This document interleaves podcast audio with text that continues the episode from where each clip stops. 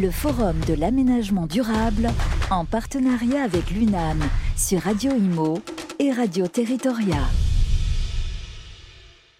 Bonjour, bienvenue à tous, euh, bienvenue au Forum de l'aménagement durable. On démarre cette euh, première session, cette première table ronde. Il est toujours avec nous, c'est François Rieusec, le président de l'UNAM, l'Union nationale des aménageurs. Bonjour François.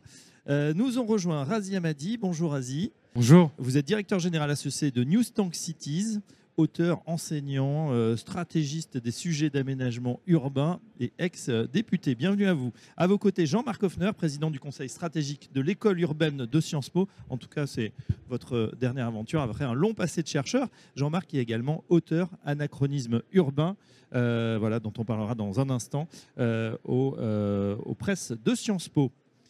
On démarre, euh, si vous le voulez bien, chers amis, avec euh, ces nouveaux enjeux de l'aménagement. Je, vous je vous laisse, euh, François, poser le, cadre du sujet. C'est vrai que les enjeux, il y en a, mais on a l'impression qu'ils sont encore plus aigus cette année, en cette période. Oui, oui. Donc, merci à, Razi Amadi et à Jean-Marc Hoffner de, de, nous consacrer cette partie de matinée.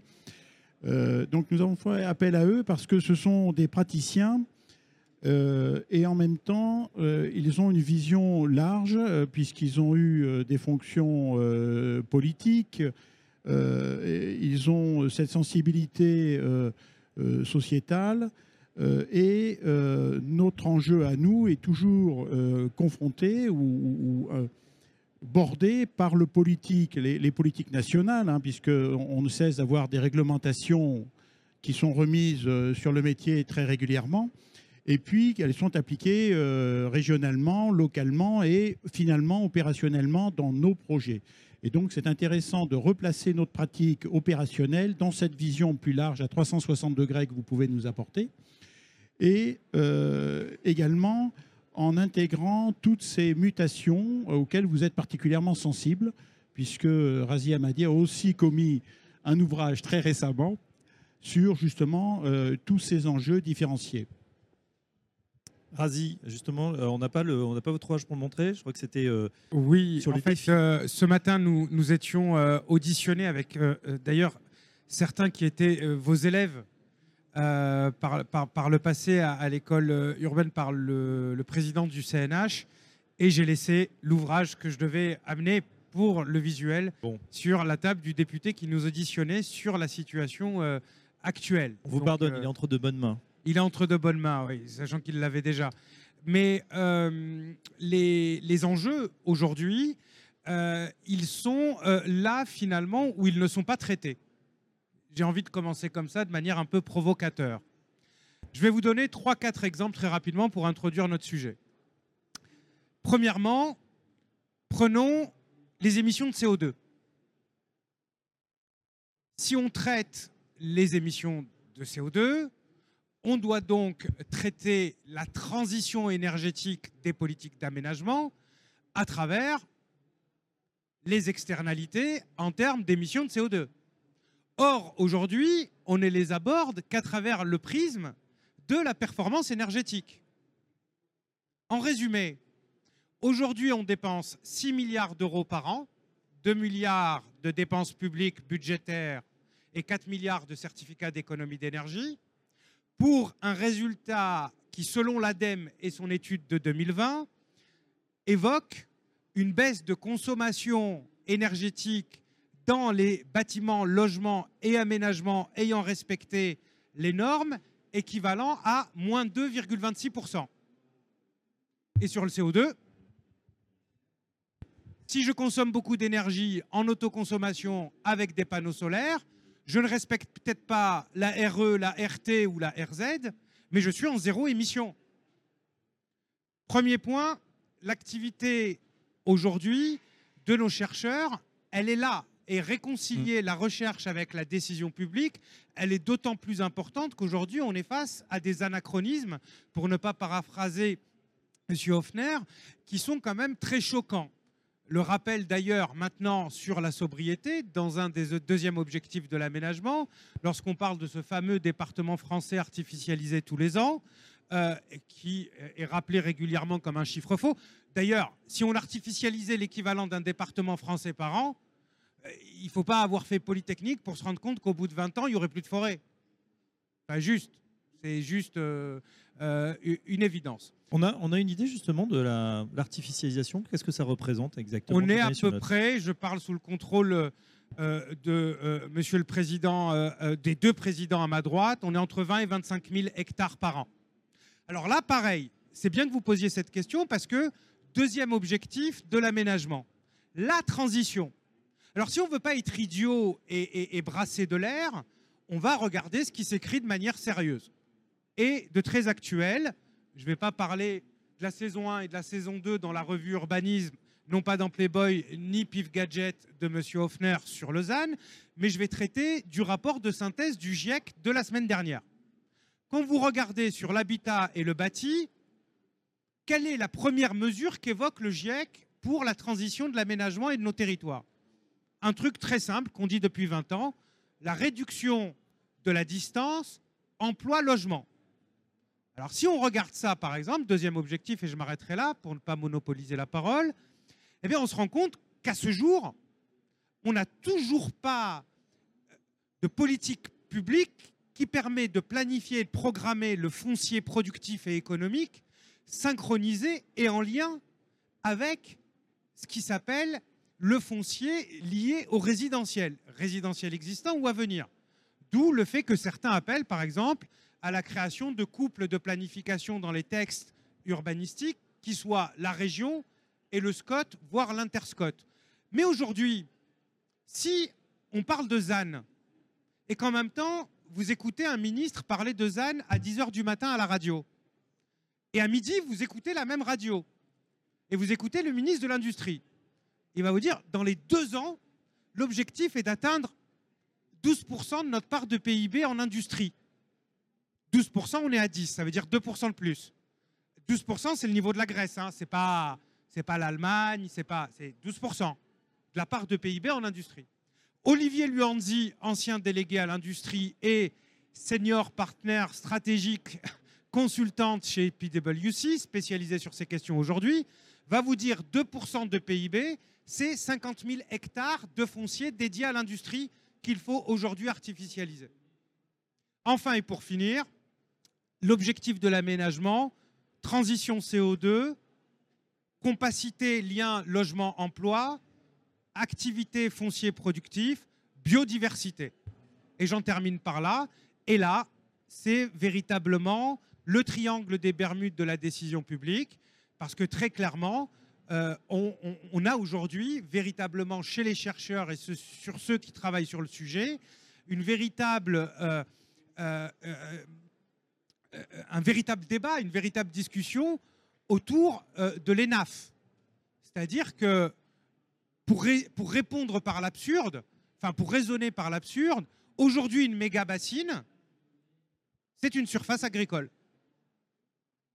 On n'est pas que sur de l'artificialisation, on imperméabilise totalement. On est sur 25 terrains de foot. Donc à un moment donné, si on veut parler biodiversité, on parle biodiversité. Si on veut parler foncier productif, on parle foncier productif. Si on veut parler réduction des émissions de CO2, on parle de réduction de CO2. Mais euh, les conventions citoyennes, c'est bien, euh, mais quand elles doivent parler des problèmes des gilets jaunes, et qu'on voit que la principale mesure qui ressort, c'est le ZAN avec un périmètre et des critères qui sont discutables, on peut douter de la situation du débat, de la même façon que lorsqu'ils doivent discuter de la fin de vie, on en sort sur les conditions des soins palliatifs versus le débat d'hier. Bon. On va rester sur notre sujet parce qu'il y en a beaucoup. Juste pour euh, dire quelque chose d'important, je pense que la compacité et la sobriété foncière est une perspective urgente et nécessaire tout de même. Mhm. On retient donc euh, effectivement certains anachronismes urbains, pour reprendre votre formule, euh, Jean-Marc, effectivement sur l'allocation des ressources, le périurbain, euh, le rôle de l'industrie. Est-ce qu'il y en a d'autres? Est-ce que vous pouvez compléter ce que vient de dire Razi? Oui, oui, je pense qu'on va être assez, assez d'accord, même si on ne va pas employer les mêmes mots. Peut-être une, note de bas de page pour les, auditeurs.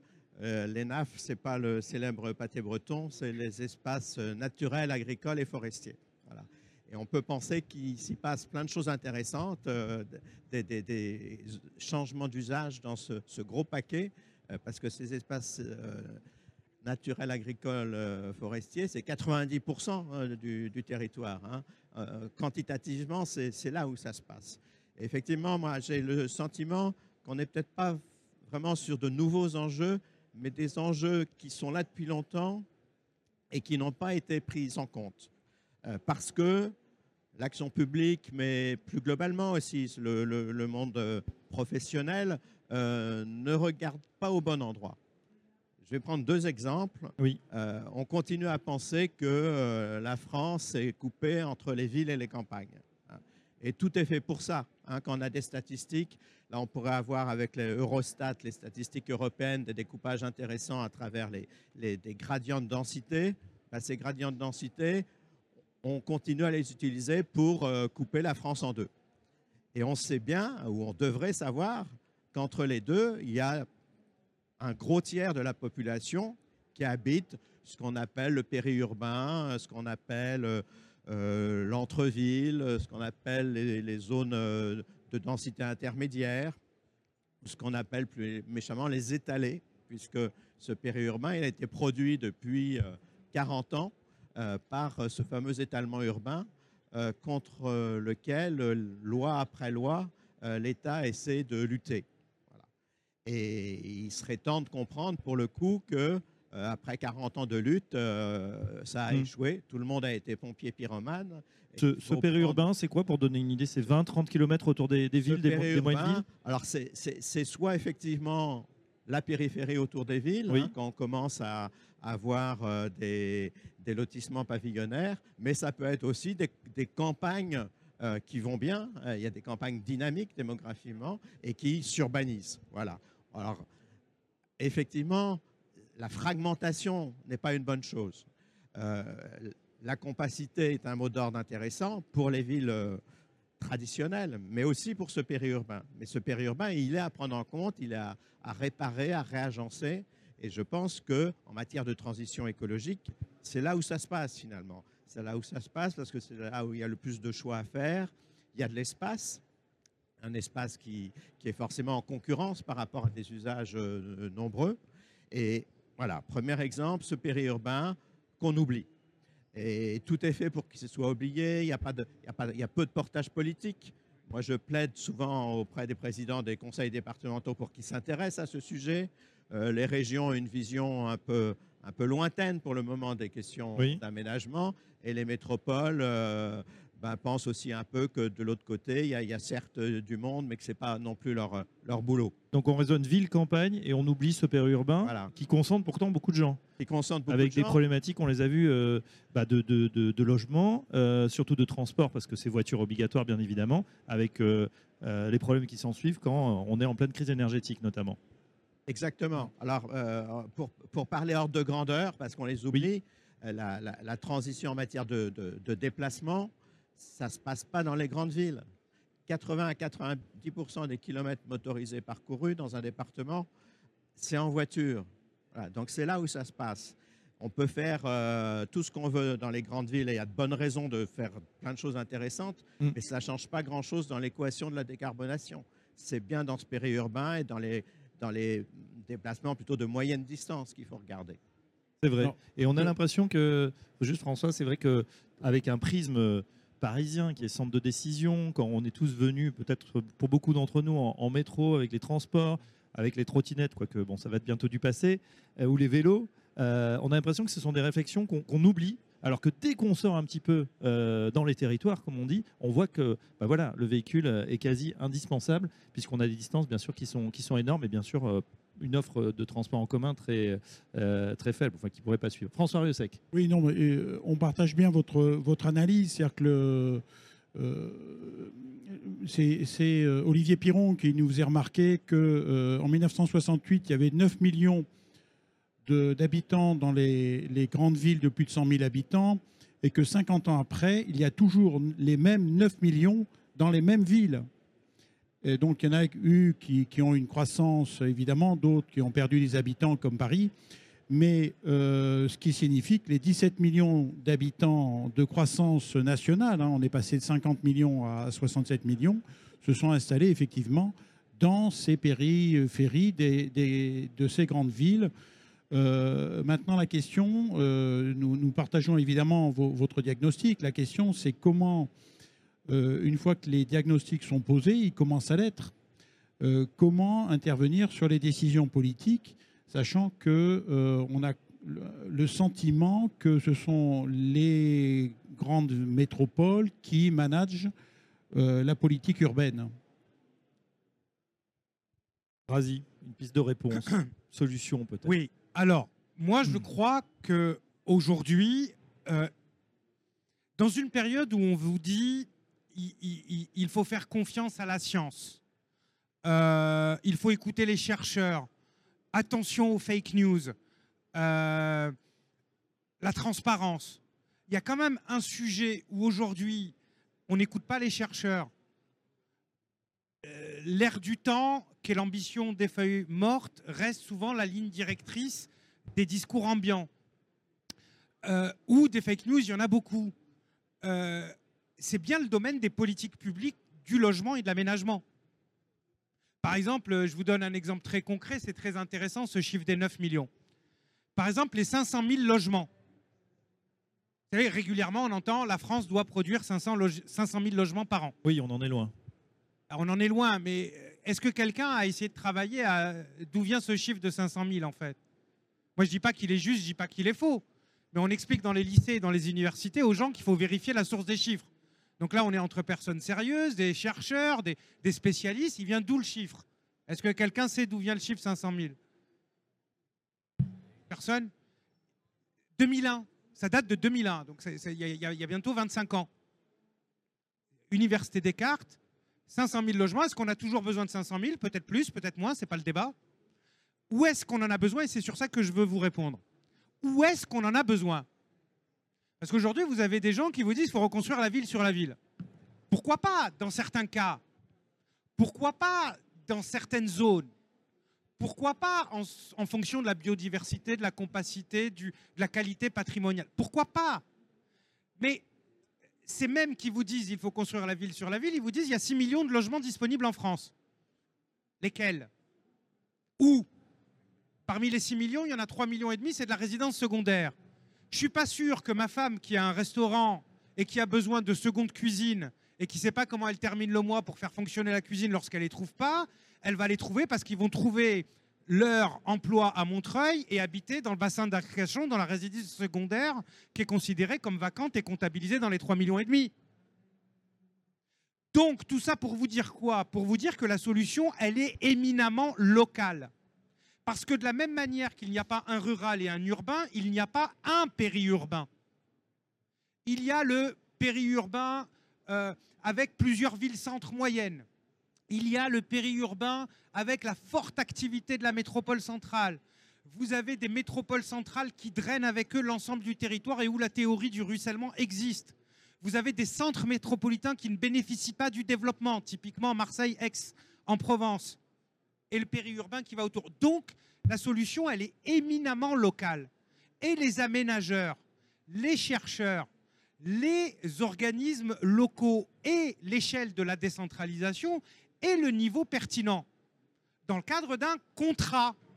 Un contrat entre l'État et les collectivités avec des objectifs de foncier économique, avec des objectifs de production de logement. Et c'est sur ça qu'on vient caler finalement les polarités nouvelles. Parce que les polarités nouvelles, c'est ici un nœud transport, ici de l'industrie. L'industrie, c'est pas moi qui le dis euh, pour c'est Louis Gallois, il y a moins de trois semaines, il me dit Razi, l'ami de l'industrie, c'est la ville moyenne. Parce qu'elle est suffisamment grande pour permettre de la ressource humaine et suffisamment petite pour permettre de l'aménagement pour le site productif, mais pour que les gens puissent aussi se loger. Donc je pense que c'est au niveau local et avec une nouvelle gouvernance. Solution locale, ville moyenne, qu'est-ce que ça vous inspire, Jean-Marc Hoffner alors, quand, on s'intéresse aux questions de résilience, il y a une, réponse euh, légitime et efficace, c'est la diversité des propositions. si vous avez une, une, seule, route ou une seule ligne de transport aller d'un point à un autre, euh, s'il y a un accident, ben, il n'y a, plus, plus d'endroits pour passer. Moi, je pense que c'est un peu ce qui s'est passé pendant, euh, les, confinements. On a bien vu que, suivant les trajectoires résidentielles, suivant les cultures des uns et des autres, chacun pensait se trouver mieux à tel ou tel endroit. Et ce tel ou tel endroit, ça implique qu'il faut accepter l'idée qu'on ne peut pas avoir un seul modèle comme euh, doctrine urbanistique euh, depuis euh, des décennies, à savoir la ville compacte et dense. Ça, c'est une proposition. C'est un, moi, je parle de compromis. De toute façon, on est forcément dans des compromis. C'est comme la ville à taille humaine. La ville à taille humaine, c'est un compromis. dans une ville à taille humaine, on peut s'attendre à, marcher, mais dans les petites villes, on marche très peu. Hein. c'est dans les grandes villes qu'on marche. C'est à Paris et à New York qu'on marche, pas dans les petites villes. On peut s'attendre à, avoir tout en bas de chez soi. Et tout en bas de chez soi, c'est pareil, il faut, être dans une grande ville. Donc, tout ça est affaire de compromis. Le périurbain, la ville quart d'heure n'existe pas dans les villes moyennes? Il y a une ville du quart d'heure qui existe déjà, ça s'appelle le village. Faut, faut pas me lancer sur la ville du quart d'heure parce que euh, je trouve qu'il y a de la supercherie. Euh, intellectuel là-dessus. Non, mais je suis d'accord avec vous. On marche dans les grandes villes, on marche moins dans les petites villes. En tout cas, l'idée du, l'idée des compromis. Il y a des bons compromis pour les gens qui habitent le périurbain, qui, qui, l'ont souvent choisi. Hein, la plupart des gens dans le périurbain, ils n'ont pas été chassés de la grande ville. Ils ont choisi le périurbain parce qu'ils ont une bonne distance. Ils sont pas loin de la grande ville et ils ont aussi une bonne distance par rapport à leurs voisins. Ils ont des voisins, mais, pas trop près non plus. Voilà. Et alors, euh, pour répondre à, cette question, parce que sur le périurbain, il y a plein de chercheurs depuis très longtemps qui en parlent. Sur des tas de sujets, il y a une expertise, y compris publique, y compris officielle. Par exemple, sur les questions d'artificialisation de, des sols, il y a eu une expertise collective INRA, INRA IFSTAR il y a quelques années, qui dit tout, qui dit tout.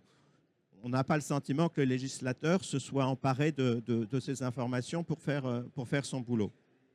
Donc, il y a des crises partout, mais je pense que vraiment la, relation entre l'élaboration de la loi, euh, la, préparation de la décision publique et l'expertise qui est, là, mais qui est trop relativisée, euh, ne, ne, fonctionne pas.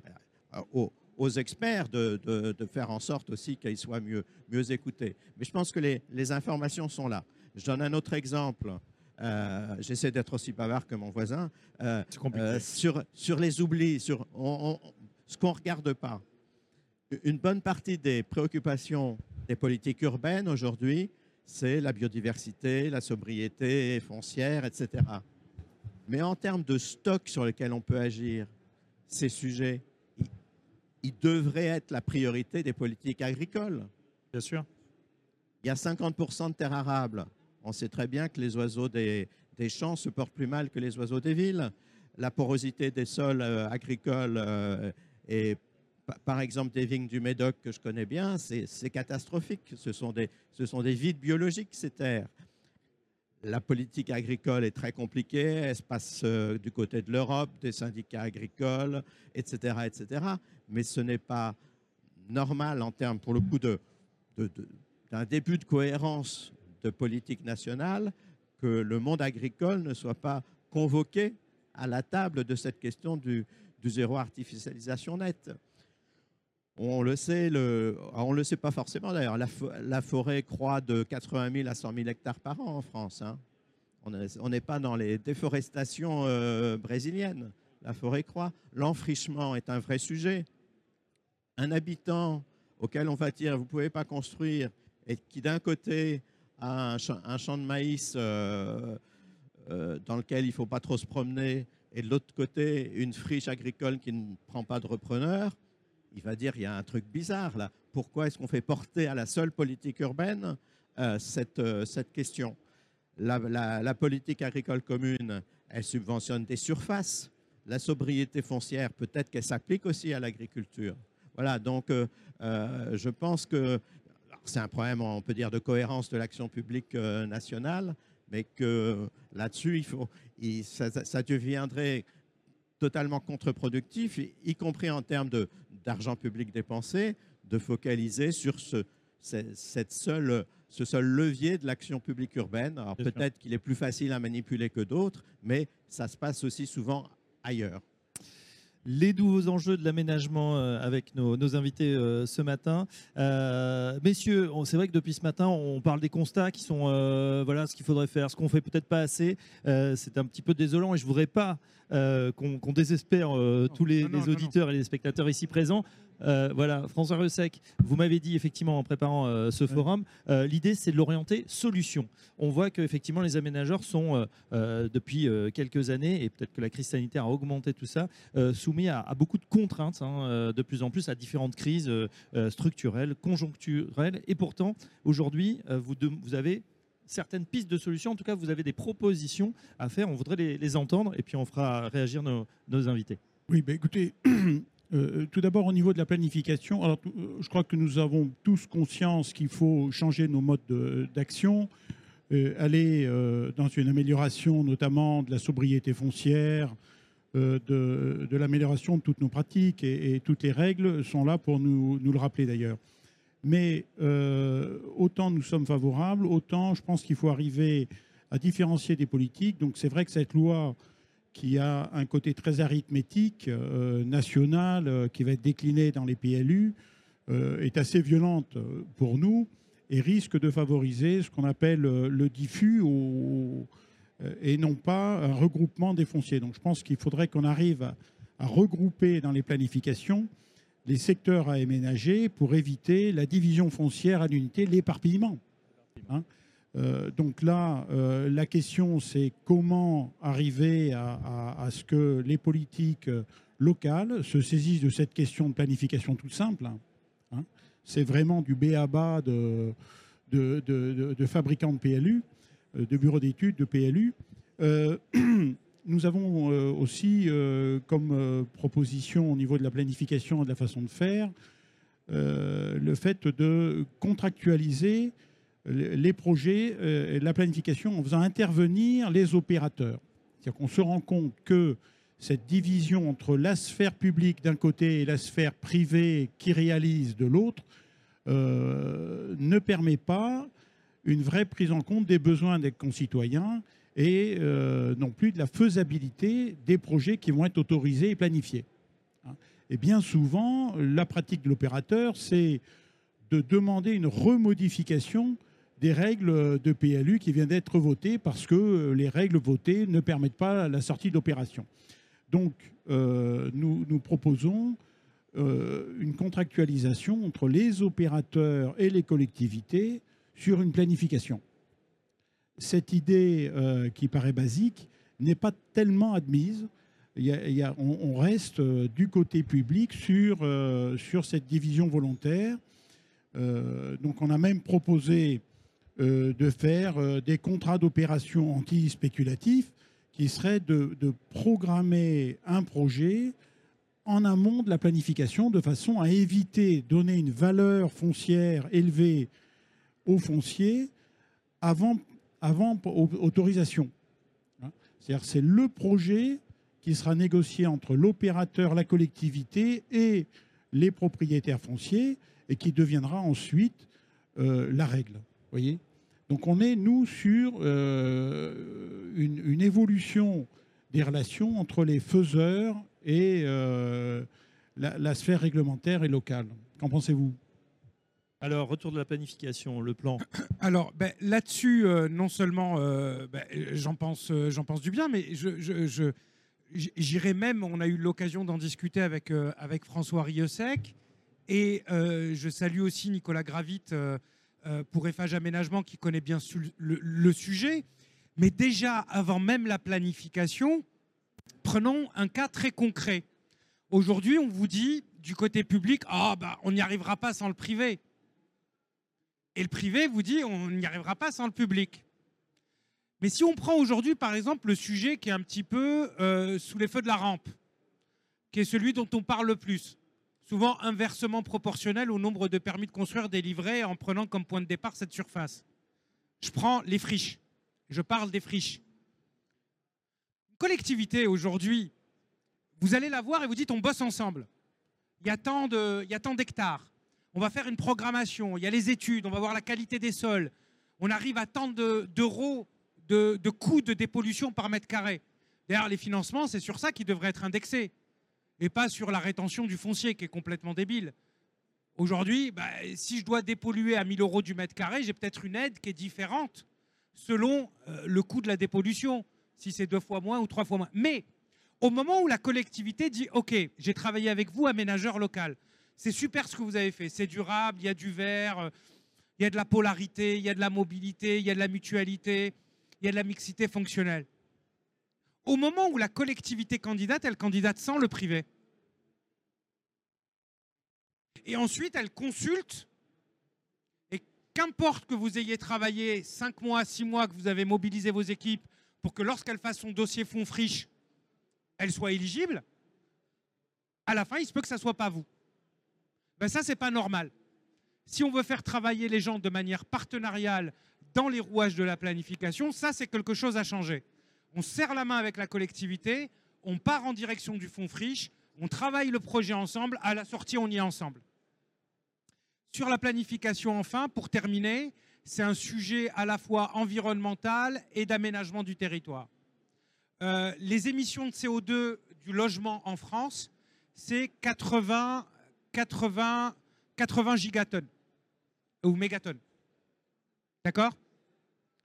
Euh, les, les 52 sites industriels les plus émetteurs, c'est 40. Tout le logement, les 52 émetteurs industriels. Tous les mois, on a, grâce à France Industrie, un monitoring du nombre de sites industriels créés en France. Le mois dernier, on a un solde positif de 10. Comment, à un moment donné, la création d'un site industriel permet d'avoir une politique commune à l'échelle régionale, à l'échelle du SCOT, avec les aménageurs pour dire on a 150 ouvriers qui débarquent, des ingénieurs, qu'est-ce qu'on a prévu dans les années qui viennent en termes de logement et de mobilité? Je pense que ça doit être aussi ça le déclencheur et ça doit aussi être ça le point de départ. Vous aviez un aménageur et un promoteur important du sud-ouest de la zone de Toulouse. Airbus annonce la création de 1800 postes. À l'heure où on parle, vu les décisions du tribunal administratif sur l'artificialisation des sols qui divise par un facteur 7 la capacité à produire du territoire toulousain, on ne sait pas où on les loge. Jean-Marc euh, Hoffner sur euh, cette idée de planification. Oui, alors euh, aujourd'hui, la fabrique urbaine, c'est d'un côté les documents d'urbanisme Oui. qui épuisent tout le monde euh, parce qu'il y a une machine infernale euh, qui fait qu'il faut les actualiser régulièrement, qu'il y en a en plus, euh, qu'il faut les mettre en comptabilité, etc. Donc c'est vrai que euh, c'est c'est devenu un, un outil euh, contraint.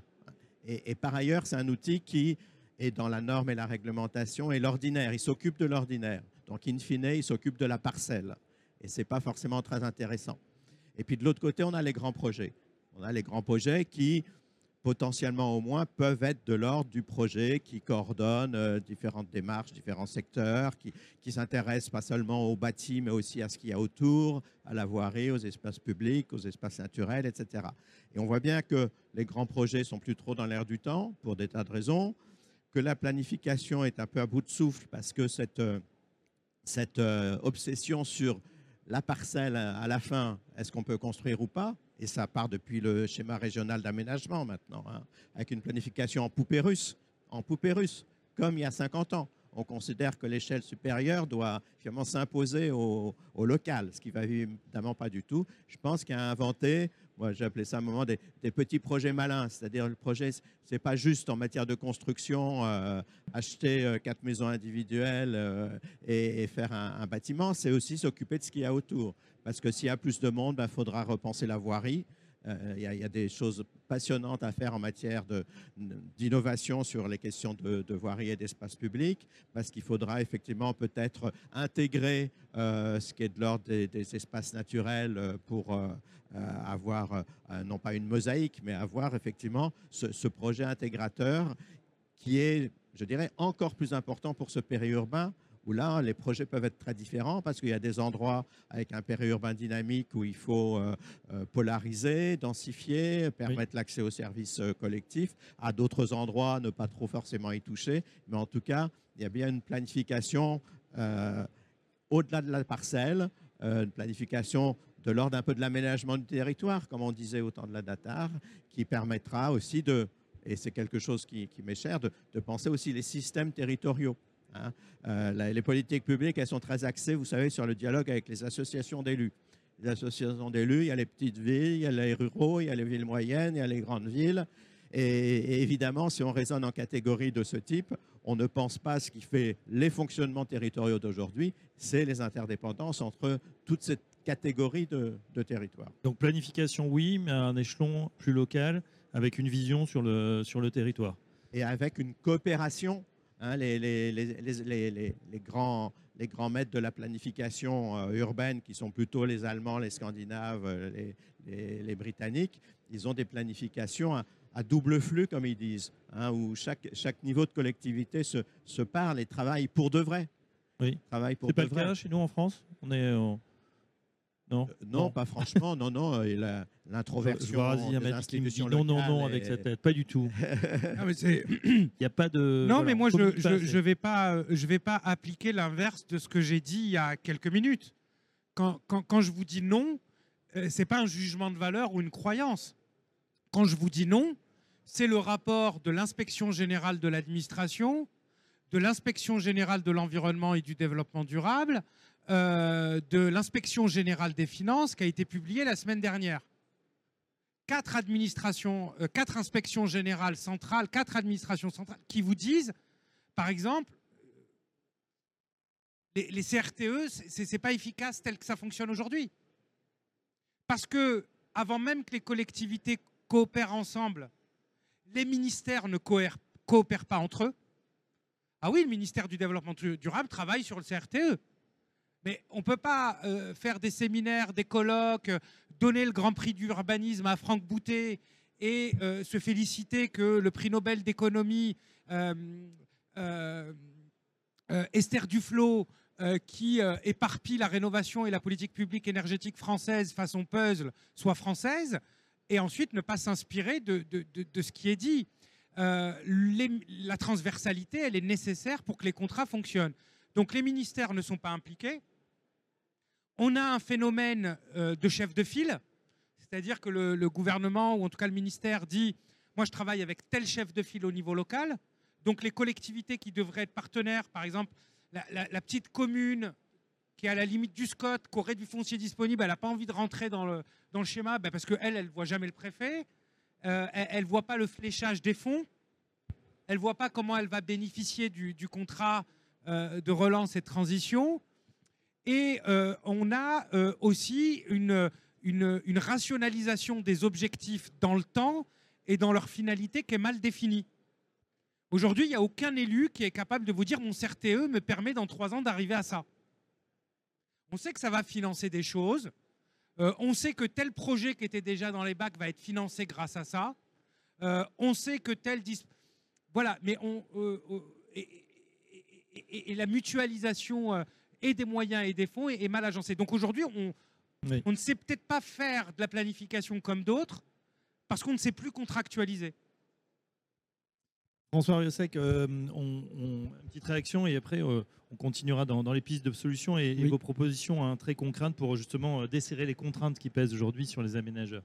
Oui, bah écoutez, moi, ce qui m'intéresserait, c'est de savoir comment Jean-Marc Hoffner peut, vis-à-vis d'opérateurs, je dirais, dans les différents territoires, avoir eu, quel conseil vous donneriez pour que ce ressenti de base des opérateurs, ce, savoir-faire et cette conscience hein, des, écarts entre des planifications qui n'atteignent pas leur but. Nous, on, sait que les planifications n'atteignent pas leur but et on sait qu'on a des besoins qui ne sont pas pris en compte dans les planifications. Donc ça, c'est le quotidien que nous partageons tous. Donc la question, c'est euh, comment euh, ce type de ressenti, ce type d'informations, hein, qui sont on, a des observatoires, on peut quantifier ces besoins euh, et, les différencier, pourrait être mieux pris en compte par les planifications locales, les SCOT, voire le SRADET, puisque maintenant le SRADET va intervenir là-dessus. Donc comment, vous verriez à, ce que les opérateurs arrivent à, intégrer cette pelote si compacte des acteurs de planification et des politiques? Alors, deux, réponses euh, très pragmatiques. Il y en a une qui n'est plus tellement dans, dans, dans, dans l'époque, dans l'ambiance de l'époque. Euh, C'est l'exemple de Rennes. Euh, les élus rennais, depuis toujours, euh, discutent avec les opérateurs.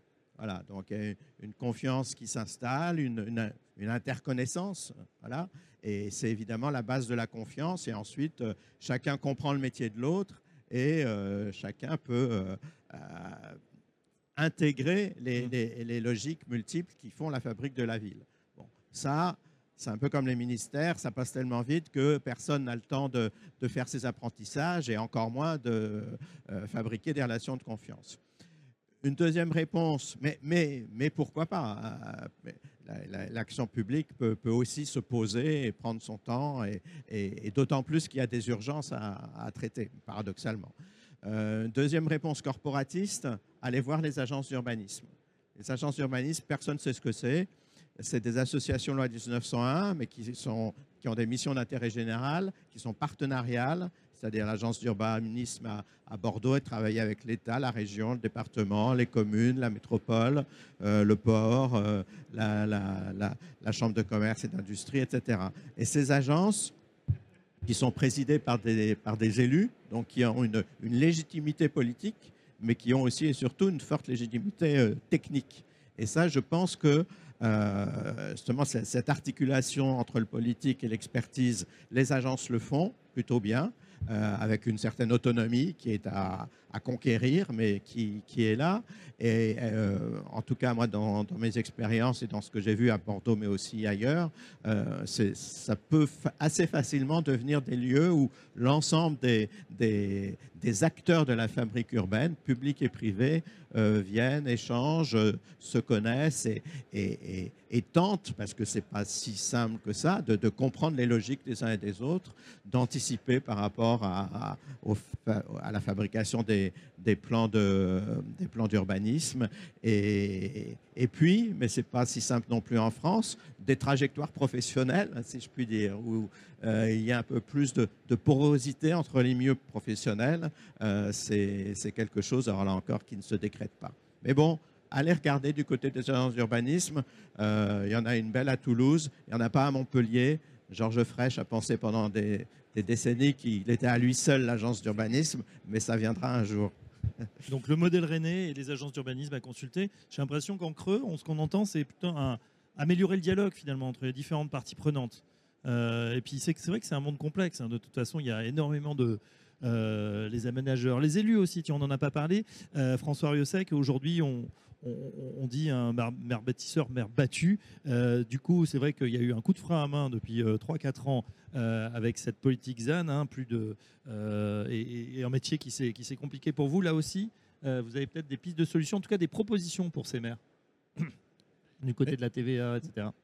Oui, alors effectivement, euh, ce que nous, nous, avons euh, subi, je crois, le, le- la suppression de la relation entre le, ce que fait le maire et euh, les ressources de la commune. Vous savez que la taxe d'habitation a été supprimée, euh, et euh, ce qui veut dire que lorsqu'un maire engage des nouveaux projets, eh bien, il n'a pas de retour sur investissement en quelque sorte.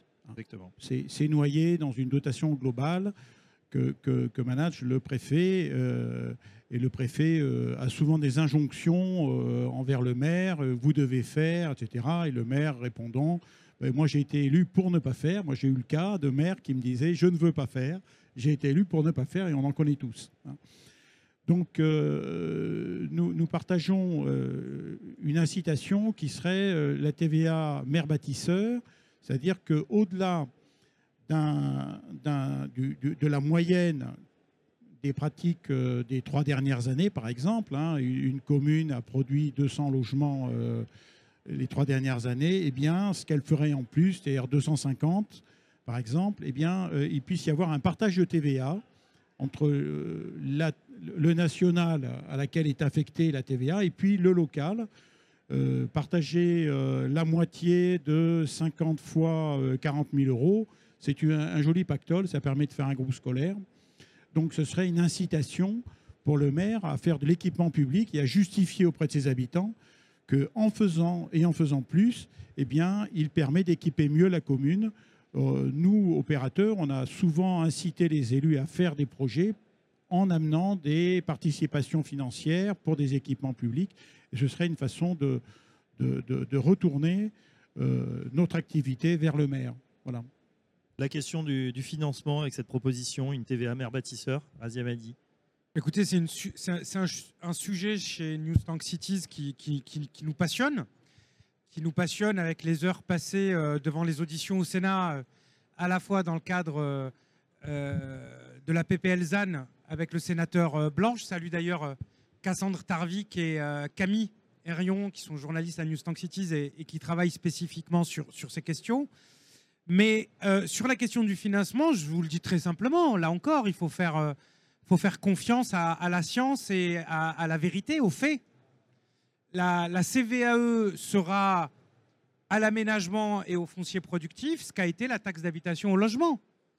À partir du moment où la contribution sur la valeur ajoutée, vous la supprimez, il n'y a plus de lien financier entre l'incitation à produire et à donner du permis de construire pour du foncier productif, ben, il se passe la même chose que ce qui s'est passé pour le logement en partie. C'est un argument parmi d'autres dans un climat de difficulté.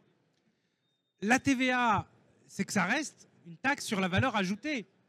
Et le problème, c'est qu'aujourd'hui, j'aime bien discuter avec des spécialistes beaucoup plus euh, informés que moi, même si c'est compliqué avec euh, nos équipes, mais en tout cas bien plus intelligents aux fonctionnaires.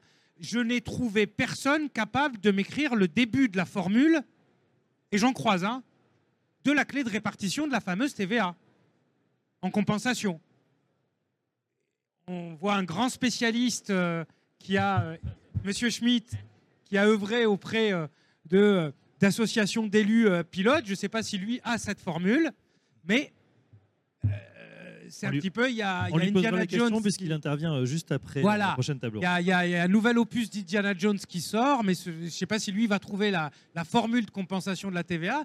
Mais les opérateurs publics, comme les opérateurs privés, et la, plus- la planification au premier rang, a besoin d'une chose, ça s'appelle de la visibilité. Qu'est-ce que je fais à l'étape 1, l'étape 2, l'étape 3 et avec quels moyens? Si vous ne savez pas quels moyens vous avez à l'étape 2, l'étape 3, c'est compliqué. Alors à court terme et pour finir, je pense qu'il y a deux bonnes nouvelles. La première bonne nouvelle, c'est que je pense que sur un certain nombre de points, le sujet va avancer positivement sur le ZAN. Et ça, c'est à cause des retraites. Alors, Expliquez-nous. Alors pourquoi? Parce que, comme la Première ministre a dit, je n'emploierai plus de 49.3, hors texte financier, et qu'il y a un texte qui a été voté au Sénat. Compliqué de, dire non par 49.3 à une proposition de loi, enfin, ou pour faire adopter un texte qui irait pas dans ce sens-là. Vous voyez ce que je veux dire? Donc, il va falloir trouver des compromis. Alors, je ne dis pas que tout ce qui est dans le texte du Sénat, de mon point de vue, euh, est, est bien, hein, parce que par exemple, 1% par collectivité, de quelle collectivité on parle? Si on parle de la communauté la plus étendue de France, qui serait Arles, je crois, euh, bon, le 1% de Arles, est-ce qu'il équivaut euh, au 1% des Lilas, qui est euh, la plus petite ville de France, mais une des plus denses? Il y a un débat quand même. Bon, bref, passons. Mais en tout cas, je pense que ça va avancer positivement sur ce front-là. Deuxième sujet, qui est un point positif aussi pour l'UNAM, mais pour tous ceux qui veulent euh, avancer et répondre aux besoins urgents qui se posent en termes de foncier, de production, etc., c'est qu'on reparle d'aménagement dans ce pays. Sincèrement, on en reparle. Certes, ça reste un petit peu un débat de spécialité, mais on reparle d'aménagement, d'urbanisme. Les, gens vous disent Ah, mais la mobilité, euh, ah, mais la logistique, les émissions CO2, euh, le ZAN, les espaces naturels, ça, avance. Et donc, je pense que peut-être on aura l'émergence à, l'initiative de, de l'UNAM, ou en tout cas des territoires, je ne sais pas, mais des conférences publiques de l'aménagement. Où va le territoire sur les 5-8 ans? Qu'est-ce qu'on prévoit comme entreprise à venir? Quels sont les grands axes stratégiques? Euh, Comment on s'insère dans des CRTE qui couvrent un peu plus de ministères? Comment on met de la transversalité et comment on répond aux objectifs de transition environnementale, mais aussi de production? La production n'est pas un gros mot. Et sans rentrer dans le débat croissance-décroissance, à la limite, si on ne veut pas parler de croissance, parlons de développement. Et le développement, c'est donner un emploi à chacune et à chacun. Le développement, c'est donner un toit à chacune et à chacun. Et bien, c'est aussi ne pas confondre densité et promiscuité. Jean-Marc Hoffner, euh, réaction. C'est c'est bonne nouvelle. Donc on a compris, on reparle du ZAN et puis on reparle d'aménagement. Alors, dans, dans- dans la continuité, il y a effectivement à inventer un mode de développement pour des territoires en décroissance démographique. Oui. Ça, c'est un vrai enjeu qui est, déjà là, hein, qui a été là dans d'autres pays, euh, dans l'ex-Allemagne de l'Est, euh, dans certains États nord-américains. C'est un sujet majeur. Parce que même si aujourd'hui, on peut avoir le sentiment euh, qu'il y a beaucoup de monde et qu'on devient tous malthusiens pour de bonnes ou de mauvaises raisons, euh, L'INSEE a des prévisions démographiques qui sont en général assez fiables parce que euh, les taux de fécondité sont ce qu'ils sont. C'est que euh, assez rapidement et en gros en 2045, euh, la population française commence à, diminuer. Donc ça, aussi, c'est un enjeu majeur pour, euh, pour les constructeurs, évidemment, et pour les, pour les élus qui ont à s'occuper de, des, des communes qui sont dans, dans cette situation alors que par ailleurs, il y a concurrence sur l'espace, euh, euh, encore, euh, malgré ce qu'on dit d'un peu faux sur l'exode urbain, euh, beaucoup de monde dans les grandes villes et les métropoles, beaucoup de monde sur, les- sur, les, sur le littoral, sur tout le littoral maintenant en plus. Et de plus en plus. Alors, euh, moi j'ai quand même une proposition qui va vous sembler un peu, un peu paradoxale, c'est que les constructeurs s'intéressent aussi au vide. Ils ne s'intéressent pas seulement au plein, ils s'intéressent au vide pas pour y construire et transformer le vide en plein, mais pour faire du vide euh, ce qui fait fonctionner la, ville et les territoires. Alors, C'est quoi les vides? C'est l'espace public, c'est l'espace vière. La transition de la mobilité, se joue beaucoup dans la manière dont on va réagencer les, les voiries. Il y a mille choses passionnantes à faire et c'est tout ce qui a à voir effectivement avec les espaces naturels, les trames vertes et bleues, etc. Pour prendre une image, je dirais mobiliser un peu moins d'architectes et un peu plus de paysagistes. Et là, je crois que c'est aussi et surtout là que s'invente euh, la, la- vie. Je dis, c'est pas, c'est pas dans la maquette de l'architecte, c'est dans ce qu'il y a en- en- entre les bâtiments. Alors évidemment, c'est un peu peut-être paradoxal de tenir ce, discours ici, mais là, de toute façon, personne ne s'en saisit vraiment. Hein, tout, tout ce qui est voirie, on dit euh, c'est trop compliqué, c'est la de toute façon c'est la voiture, c'est pas bien, c'est pas bien. Euh, si, c'est la, la vie- la vie urbaine, il, il- il est là.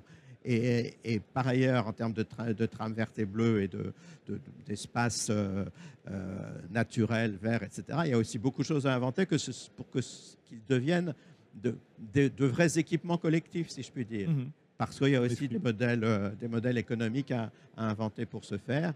Et c'est ce fameux vide, bah, c'est un plein biologique, mais c'est aussi un plein de, de la sociabilité urbaine. Voilà, on arrive bientôt au terme de, de Juste, cette euh, discussion. juste sur la rue, de juste sur la rue. Oui. euh, la semaine dernière ou hier a été publié le, le guide méthodologique de la rue commune, justement sur comment on se réapproprie la rue, la voiture disparaît, le trottoir on l'adapte, accessibilité, végétalisation, comment ce vide aujourd'hui nécessite des politiques publiques adaptées, etc.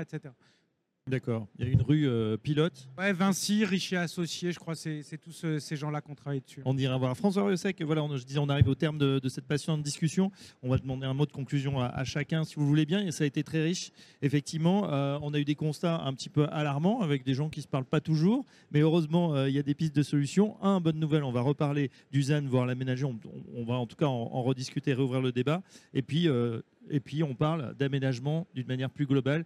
On a l'impression que ça n'a jamais été autant au cœur du débat de la fabrique de la ville. Oui, euh, nous avons beaucoup rencontré toutes les associations d'élus et je dirais euh, aussi bien les maires de, de- des ruraux que les petites villes et les villes moyennes et, et les métropoles. Et euh, la thématique de l'aménagement qui avait disparu, alors aménagement, aménagement c'est l'aménagement du territoire bien sûr, mais aussi l'aménagement urbain, les projets d'aménagement, c'est une thématique effectivement qui revient et qui revient parce que euh, dans une période où on a un sentiment d'un éclatement de la société, de, aussi euh, de- de- des interactions de toutes ces crises, euh, énergie, climat, etc., enfin, on se rend compte que c'est dans un projet et dans une vision globale qu'on aura des solutions sociétales et des solutions sociétales à mettre en œuvre qui nécessitent des actions complexes et également des investissements financiers qui peuvent être supportés par les projets d'aménagement qui sont aussi des outils.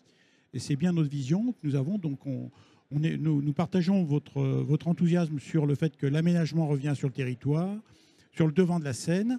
Et puis, effectivement, notre conversation là, vient d'ouvrir, je pense, des, des horizons euh, sur un partage d'expériences plus fort entre nous, opérateurs, et puis euh, les agences d'urbanisme, vous le citiez tout à l'heure, les élus locaux, euh, dans, cette interaction également avec euh, les représentants de l'État dans les différents territoires. Je crois que c'est cette relation que nous pouvons avoir, euh, nous qui sommes sur le, le nez dans le guidon, et c'est ça qui est un petit peu difficile, c'est d'avoir le nez dans le guidon, euh, le nez sur des opérations parfois difficiles euh, sur plusieurs plans, et en même temps anticiper dans la relation qui permettra euh, une meilleure prise en compte de nos projets. Jean-Marc Ravener, en mode conclusion, vous nous avez parlé de territoire périurbain, de porosité des sols, mais aussi de l'action euh, publique avec ces agences d'urbanisme et, et ce, et ce- ce dialogue à, à réinstaurer. Euh, Qu'est-ce que, en, en mode conclusion sur nos débats? Euh, moi, je pense que le, le sursaut de l'action publique, puisque c'est un peu ça que je, je- je- connais, passe par une remobilisation de l'expertise. Voilà, moi, je crois vraiment que. alors, on ne va pas réinventer le siècle des Lumières. hein, les Lumières sont un peu, un peu tamisées, euh, mais, mais, mais pour autant, il, il- voilà, il faut bien que l'action publique euh, s'organise autour euh, d'un certain nombre de, d'idées consensuelles sur les ordres de grandeur, sur, la, sur euh, ce qui est dit euh, année après année par, euh, par, par- les rapports officiels. C'est ça qui est un peu troublant, vous le disiez. La Cour des comptes, par exemple, dit énormément de choses extrêmement intéressantes, par exemple aussi sur la décentralisation. Je pense que il il y a, peut-être une nouvelle phase de la décentralisation à venir. Là, c'est aussi une occasion à saisir pour euh, euh, repenser un peu euh, la, nécessaire coopération à la fois entre collectivités territoriales et entre les acteurs publics et les acteurs privés. Euh, Razi Hamadi, Ouais. alors euh, peut-être euh, lumière tamisée, siècle des lumières tamisées, mais vous nous avez parlé quand même de progrès et puis technologie. On a l'impression que ça aussi, ça peut, ça peut nous aider hein, dans, cette, dans cet aménagement de demain, outre le fait que bah, voilà, il faut rétablir aussi le, le dialogue entre les différentes parties prenantes. Oui, oui, le progrès et la technologie, euh, il y a évidemment beaucoup de technologies qui peuvent... mais j'aime bien prendre cet exemple de la crise Covid. Pendant la crise Covid, il n'y a, aucun outil de la Smart City qui, en France, a été utilisé en termes de politique publique euh, dans, la- dans le cadre de la crise du Covid. Et on nous dit la Smart City, la Smart... Je pense qu'il y a des... il y a- il y a On a une de- appli. Ouais, non. Mais par exemple, euh, je, je rappelle juste que, juste parce que vous en parlez, mais le, le compteur Linky et euh, son successeur, ça a coûté 5 milliards d'euros quand même. Et aujourd'hui, on les utilise même pas pour calculer l'efficacité énergétique d'une rénovation dans un immeuble avant et après. Ils sont même pas mobilisés à cet effet. Mais ça serait un début d'utilisation. Donc, la technologie, je suis plutôt moi pour penser d'abord euh, que les gens et que les spécialistes et que les décideurs publics progressent dans leur façon de penser. Oui. Euh, plutôt que et donc j'en resterai au niveau des valeurs et je citerai un architecte pour le coup, Paul Chemetov, qui écrivait la chose suivante, qui je pense s'applique très bien à, à l'aménagement. Il disait si on veut traduire pour la ville la devise républicaine, donc on reste au, au niveau des lumières, même si elles sont tamisées, liberté, égalité, fraternité. Ben, je crois que pour l'aménageur du 21e siècle, la liberté, c'est la mobilité, l'égalité, c'est la polarité, et la fraternité, c'est la mutualisation. Voilà pour cette conclusion. Euh. Razi Hamadi, donc directeur général associé de New Tank City, Jean-Marc Hoffner, président euh, du conseil stratégique euh, de l'école urbaine de Sciences Po, et François Riosec, président de l'UNAM. Merci à vous tous qui nous avez écoutés. On continue dans quelques instants. On va parler sobriété foncière. Le Forum de l'aménagement durable en partenariat avec l'UNAM sur Radio Imo et Radio Territoria.